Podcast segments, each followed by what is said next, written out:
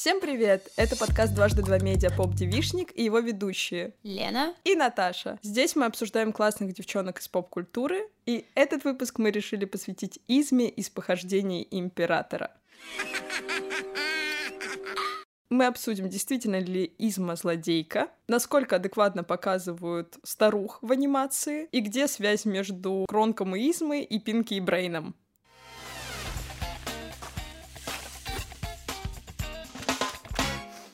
Лена, расскажи, как ты первый раз посмотрела «Похождение императора»? Я посмотрела его уже, наверное, в достаточно взрослом возрасте, то есть Ого. впервые я увидела «Похождение императора», ну, в классе 10-11. Признаюсь честно, меня дико бесил Куска. Он такой инфантильный, почему-то ему все все прощают, и я не понимала, почему такое вообще может привлекать. Но потом появилась Изма. Но, наверное, больше всего, кроме Измы, мне нравился Кронг. И вот это вот прекрасное дуо, оно реально спасало для меня этот мультсериал. Потом я посмотрела полнометражку, а она выходила до мультсериала. И мне кажется, в полнометражке даже сами создатели довольно напрямую говорили, что Куска очень неприятный человек. И в некоторых моментах там действительно можно было поймать даже какую-то большую эмпатию создатели будто бы испытывали к Изми и Кронку, а не к Куска. Разумеется, они все так или иначе ультимативно хорошим героем делали Пачо. Все равно Изма выделялась тем, что она все-таки незаслуженно уволенная женщина, которая Да. просто пытается отомстить за себя. Так что да, я познакомилась с похождением императора и Измой довольно-таки поздно в своей жизни, то есть я не смотрела его в детстве точно. Я, наоборот, познакомилась, как только он вышел, потому что папа сразу покупал новинки мультфильмов, и мы смотрели всей семьей. Но и в детстве такого не было, что мне конкретно нравится Куска. Мне кажется, этот мультфильм без хороших и плохих героев, потому что у каждого из них есть своя мотивация, своя какая-то история. Куска не нравится, потому что он избалованный, но и это он не особо выбирал, он просто таким родился. К сожалению, мне кажется, люди не виноваты в этом, но это не снимает с них ответственности за новые поступки. Изма же, ее вообще очень сильно мне жалко всегда было. Я не представляю, сколько лет она сидит около трона, все никак не может к нему подобраться. Там, мне кажется, был намек, что минимум 20 лет, она же пожилая женщина, да, то есть там, возможно, даже типа 50 лет где-то. Если смотреть на ее наряды, на ее образ жизни, как она элегантно вытаскивает туфли из грязи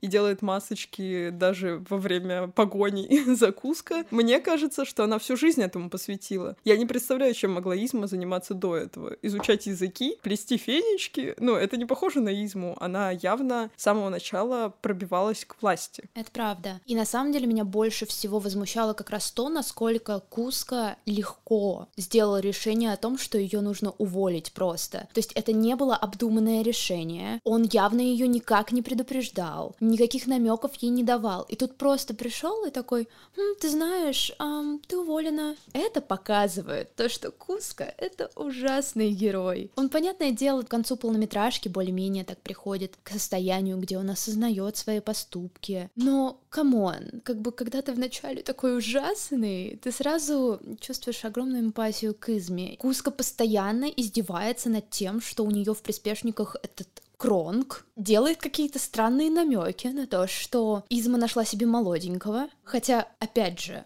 у Измы и Кронка максимально профессиональные отношения, и это, мне кажется, прям заметно. То есть они выстраивают такие хорошие границы, насколько Кронк умеет выстраивать границы. Давай до того, как мы уже сильно погрузимся в образ Измы и всех вокруг, обсудим вообще создание мультфильма, потому что я слышала, что там были какие-то проблемы, он мог вообще не выйти. Да, это абсолютная правда. История создания похождения императора — это по факту история создания аж трех фильмов, ну, мультфильмов, точнее, двух мультфильмов и одной документалки. А, Изначально над этим мультом работал Роджер Аллерс. Это чувак, который до этого супер сильно взорвал весь Дисней, работав над э, Королем Львом.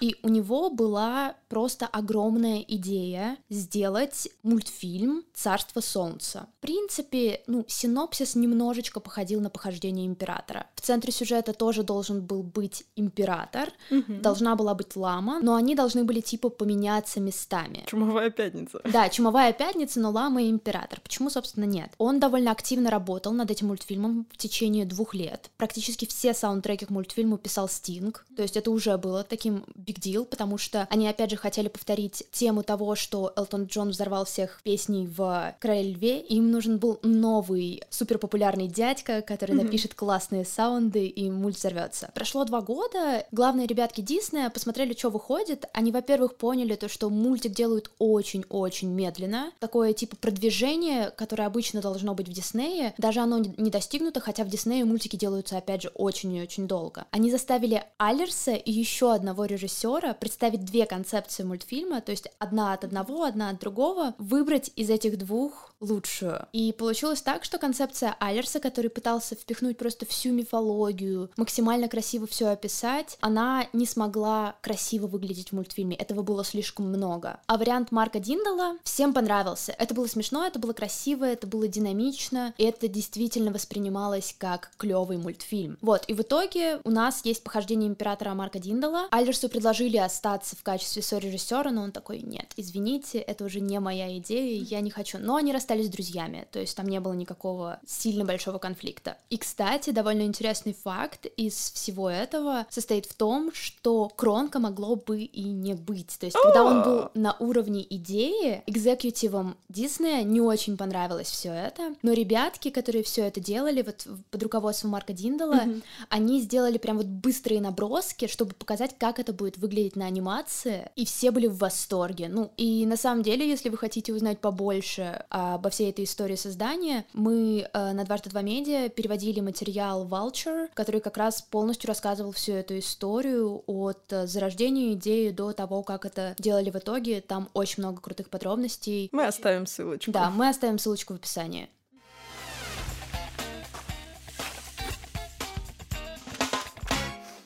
Ну что, когда мы обсудили все водные, пора переходить к десерту, к сиреневому прекрасному, немножко сморщенному да, десерту. Давай обсудим изму. Сразу выражу свое восхищение этой женщиной. Не знаю почему, но она мне безумно всегда нравилась. Она выглядит часто намного криповее, если ее смотреть в вакууме. Она криповее многих диснеевских старух, но из-за ее вот этой харизмы, ее вот этой неуклюжести немножко, мне кажется, она достаточно симпатична симпатичная внешне. Но при этом Куска она не нравится. Он говорит, как ты еще не рассыпалась. Эйджист. Он абсолютно эйджист, потому что я помню вот этот вот конкретный момент, когда он приходит ее увольнять, кажется, mm-hmm. и там делают прям клоузап кадр. Где видна петрушка между зубами. И вот все ее морщиночки, и вот он в это время думает, что, господи, какая она старая. Кто бы говорил, ты вообще глупый, отстань.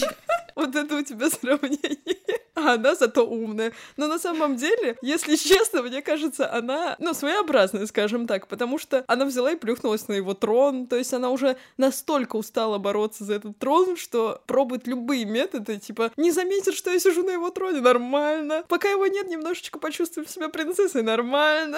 Как здорово, что создатели смогли ее сделать настолько привлекательной, будучи антагонисткой. Внешность, мне кажется, у нее тоже идеальная, потому что она вся вот в этом фиолетовом у нее кожа почему-то фиолетовая, такая сиреневая. У нее постоянно модные наряды. Она кочует в этой своей палатке на плечах кронка, как мы помним. Она на самом деле похожа даже немножечко, наверное, на каких-нибудь актрис 20-30-х годов. Она действительно заботится о себе. Опять же, ты уже упоминала, что она постоянно в масочках. Mm-hmm. Момент, который мне безумно понравился, mm-hmm. это тот момент, где она попросила Кронка, собственно, избавиться от Куска, когда он уже превратился в ламу. Кронк такой, так, время-то на кофе и десерт у нас останется. И она так останавливается. Ну да. Пожалуй, да. На кофе и десерт останется. Вместо того, чтобы Кронк сразу побежал и избавился от Куска, они действительно посидели, выпили кофеечек, поели десерт, она, в принципе, заботится и о себе, и о Кронке. У них идеальный work-life баланс. Да. Ну вот даже в этом моменте мы видим, насколько она хитренькая, насколько она прям женщина-женщина, потому что вместо того, чтобы идти на пролом, легче пойти и съесть десерт, чем уговаривать Кронка, что надо прям сейчас идти это сделать. Мой любимый момент с Измой — это когда как раз-таки уже Пача и Куска пытаются от них сбежать, и вот эта вся история, где они придумают, что будто бы у Измы день рождения, и за заставляют вынести ей торт, и она сидит в этом сомбреро, расстроенная. И мне ее везде жалко, то есть она как будто беззащитная в этот момент. Над ней издеваются, она такая, опять. Как будто, вот мне кажется, все 50 лет, что она пыталась завоевать трон, было то же самое, она уже ничему не удивляется.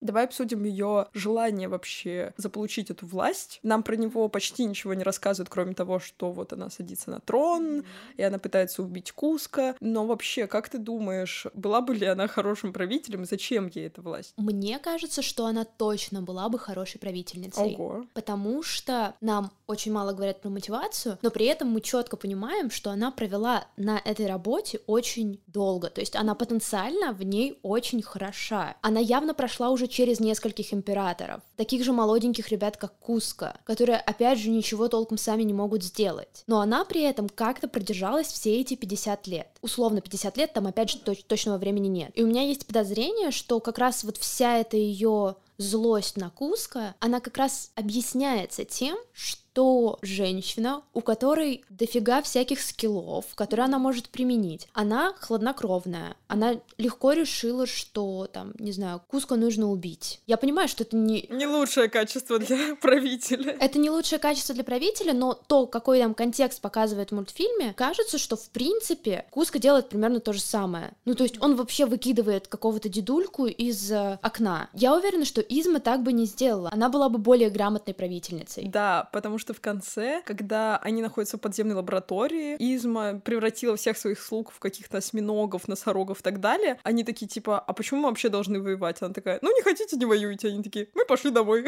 Половина ушла просто. Не могу сказать, что считаю ее идеальным правителем, но мне кажется, она была бы точно лучше Куска. Точно. Она в целом, даже по отношению к Ронку, по отношению к животным, она, мне кажется, может быть и хладнокровная, но она безобидная. И в этом, наверное, как раз довольно интересно воспринимается этот мультфильм в целом, что у нас как будто бы в центре сюжета два антагониста. И именно поэтому за мультфильмом в целом довольно интересно наблюдать, потому что до этого у нас были и мультфильмы, и мультсериалы, в которых есть очень четкое разделение на антагониста и протагониста. Мгм. Здесь мы как будто бы наблюдаем за двумя антагонистами, но на фоне того, что они оба антагонисты, и они типа друг с другом как-то борются, то они воспринимаются просто как герои, какие-то, ну, более-менее нейтральные, наверное. Хотя, опять же, мы видим и все минусы Куска, и все минусы Изма. Это был новый подход к мультфильмам в то время, потому что я, ну, наверное, не помню, чтобы что-то такое делали до этого. Да, согласна, и мне кажется, как раз-таки сейчас поймала себя на мысли, именно в похождениях Императора мне интересно наблюдать не только когда показывают Куска, и у меня нет такого, что я боюсь там, что делает Изма, когда она к нему приблизится, а мне, наоборот, даже интересно иногда наблюдать за Измой, потому что ее показывают более забавно, иронично, и ты такой, ну давай, куда ты опять попала? Вот эти кадры, где она вот опять же в этой палатке с огурцами на лице, и ты думаешь,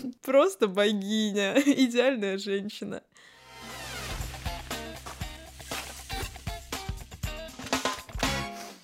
Мне кажется, еще интересно упомянуть в ее образе ее превращение в кошку. Мгм. Конечно, я так понимаю, эти бутылочки с эликсирами, которые превращают в какое-то животное, они выбирали на рандом, но авторы наверняка специально сделали ее кошечкой, потому что Изма это кошечка, причем котенок. Мне кажется, вот этот образ котенка настолько безобидный и пытающийся, там, я не знаю, откусить тебе руку, но он никогда этого не сможет сделать в силу своей маленькости. Мне кажется, вот Изма внутри вот эта маленькая противная кошечка.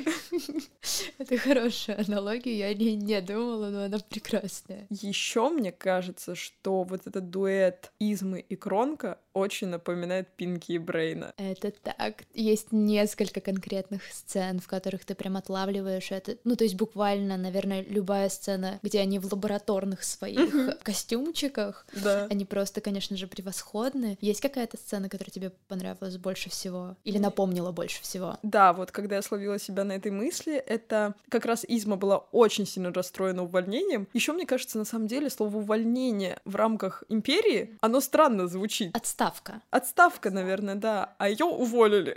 даже не отставили. И вот когда она очень злая идет в свою лабораторию, чтобы отомстить, она начинает разбивать глиняные головы Куска. И ей в этот момент Кронг говорит, как хорошо, что ты бьешь не настоящего Куска. И она такая, Кронг! Я сразу представляю, как Брейн выхватывает вот эти вот буквальные фразы Пинки и такой, да, точно, мы сейчас так и завоюем мир. И мне кажется, примерно так же, еще, наверное, поэтому они очень комплексный дуэт, потому что Изма понимает, все идеи идут от Кронка. Кронк очень умный. Он и с белками разговаривает, и все в лесу знает, и сильный. И готовит. Вообще мечта хозяйки. Не хозяйки, точнее. Да, вспомним, э, какие блюда он заготовил, когда случайно зашел на кухню в кафе, и его заставили работать. Поэтому, мне кажется, да, именно поэтому Изма себя показывает, как и Брейн, такой величественный, классный, но на самом деле она без Кронка, как и Брейн без Пинки, ничего не может. Да, они оба идеальные дуо. И я вот тоже сейчас ты сказала про белые костюмчики, я тоже сейчас поняла, насколько в них они именно похожи. Да,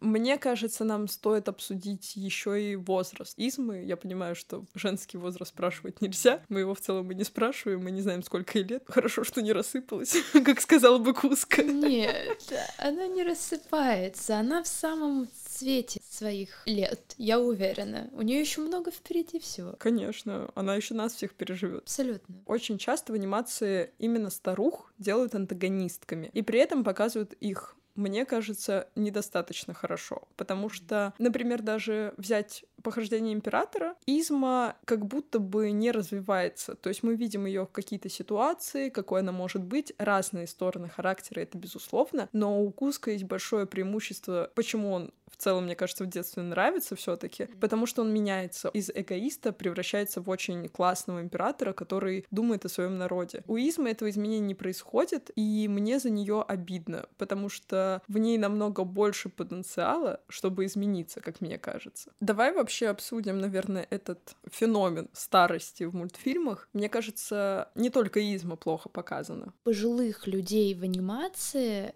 часто изображают довольно однотипно. Поэтому я на самом деле довольно сильно удивилась, когда посмотрела последний сезон Love, Death and Robots, mm-hmm. и там вот один из сюжетов был посвящен типичным пенсионерам, и они показаны в виде главных героев, и выглядит это круто. А почему про это нет чего-то больше? Потому что чаще всего, особенно старухи, это те, кто отравят главную героиню, да. напугают тебя своим да. отвратительным взглядом, ну и в принципе будут просто стараться убить какого-нибудь главного героя или героиню. Да, мне кажется, в целом, если мы покопаемся в образах старух, мы поймем, насколько им мало уделяют внимания, и это грустно, потому что я понимаю, что антагонист может быть злым, и не надо в нем копаться, просто вот не всегда надо оправдывать героя, да, но чаще всего мы видим эти героини на самом деле заслуживают хотя бы понимания, просто показать их историю, не обязательно говорить, что все после этого они хорошие. Возьмем, например, мачеху из Золушки, которая выглядит полной стервой, но если так подумать, она осталась рано без мужа, у нее все хозяйство на ней, две дочери, причем избалованные, кот и еще и падчерица. На самом деле достаточно много всего, и то, что она хочет пристроить своих дочек в нормальные семьи, тоже как бы нормальный вайб. Просто она выглядит очень строго, и нам кажется, вот она, конечно, свинья. Или, например, вот чем мне нравится огонек огнива, это новая российская анимация как раз. Мне кажется, там рассказана история главной антагонистки, старухи, почему она злая, что на нее влияет, и она там меняется. Не буду спойлерить, вдруг вы еще не посмотрели, мультфильм вышел только в этом году, но мне кажется, вот это подход классный. После того, как я узнаю историю, мне не хочется вставать на ее сторону. Но я понимаю, как она к этому пришла, так сказать. Насколько я знаю, часто образ старухи такой вот негативный, отрешенный, обязательно немножко чокнутый и поехавший. Он идет из мифологии, из наших древних корней. Там старуха изображалась как персонаж, вынутый из цикла жизни. В древности как раз мужчина и женщина отвечали вдвоем в паре за то, чтобы воспроизводить род. А старуха из-за того, что она уже не том возрасте, она считалась вынутой из этого цикла. Даже деды были как бы еще нормально, потому что их функция, как мы знаем, не так быстро заканчивается, как функция женщин. Поэтому, наверное, она была немножко отреченная, ушедшая в лес, и там занимающаяся своими вот этими колдовскими штуками. Плюс вот эти образы Бабы Яги, которые выглядят как будто это что-то очень страшное, на самом деле в ней очень много заложено отсылок к тому, как жили наши предки. И мне кажется, возможно, именно из-за вот этих каких-то отголосков прошлого сейчас в анимации показывают бабулек очень неприятно, и мне за них очень обидно. А у тебя есть какие-нибудь примеры того, как бабулечек показывают хорошо? У меня просто первое, что приходит в голову, это бабуля из э, Сильвестра и Твити. Она просто там, мне кажется, это потрясающая женщина. Она постоянно куда-то путешествует, берет с собой свою птичку, кота, и ей отлично, ей замечательно. Мне кажется, хорошо показывали бабульку в тайне Куко. Это правда, но да. она там быстро умерла, как и вверх. Поэтому не сказать, что персонажа сильно раскрывали, он просто вызвал положительные эмоции. Наверное, ну вот в «Огоньке огнива» мне нравится, как показывают, потому что там не совсем она старуха, но при этом мы видим все ее грани, видим, почему она такая. В остальном, я, мне кажется, не встречала адекватных бабуль, они все немножко поехавшие. И Изма в том числе, к сожалению, хотя она, конечно, обалденная.